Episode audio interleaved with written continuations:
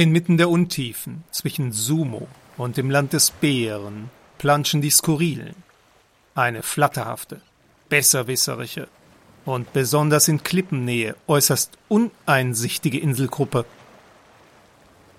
Episode 29 Mobbing Ich hatte Probleme in der Schule. Ich wurde gemobbt von einem ziemlich starken, größeren, allgemein bewunderten Sportlertypen. Der beliebteste Stürmer der ganzen Schule. Stolz des Direx. Hm, gut, dass du es erzählt hast, sagte Paps. Was soll ich machen? Wie kann ich ihn überzeugen, das Mobben sein zu lassen? Paps runzelte leicht die Stirn, fast wäre er ein wenig aufgebraust. Unsere Familie glaubte nicht an den heute propagierten Schmusekurs. Sie glaubte nicht daran, dass Probleme durch Gequatsche gelöst werden. Es gibt Leute, die denken, sie können andere schikanieren, ungestraft. Und wir beweisen ihnen, dass dies, zumindest bei uns, nur ein kleines, ein klitzekleines Weilchen funktioniert. Ich schluckte denn ich wusste, was das hieß. Es war Zeit für Voodoo.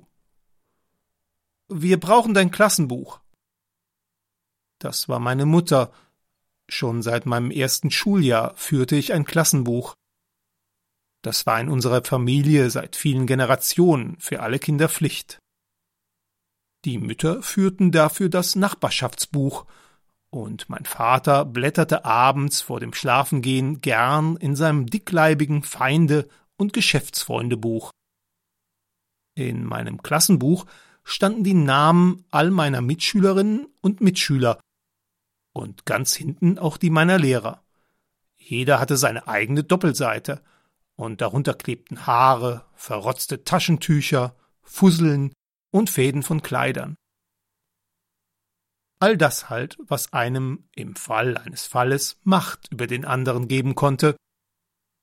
Im Zweifel genügte, wie auch bei meinem Mobber, eine winzige Hautschuppe.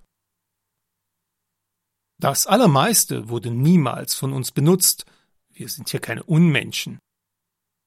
Es war für unsere Familie nur eine kleine Rückversicherung. Könnten wir ihn nicht lieber klonen?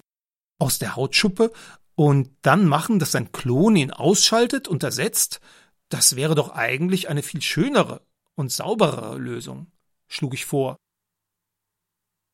Sicher könnten wir das, sagte Paps, aber das dauert doch, wenn du nur früher damit rausgerückt wärst.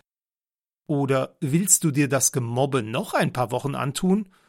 Nein, wollte ich natürlich nicht. Auch Mama und meine Schwester waren eindeutig für Voodoo. Wenn Sie Friseur sind, haben Sie es gut. Dann können Sie das ganze Dorf oder wie man in Trolshagen sagt, das Fädel nach ihrer Pfeife tanzen lassen. Nichts verleiht gewaltigere Macht über andere als Abgeschnittenes.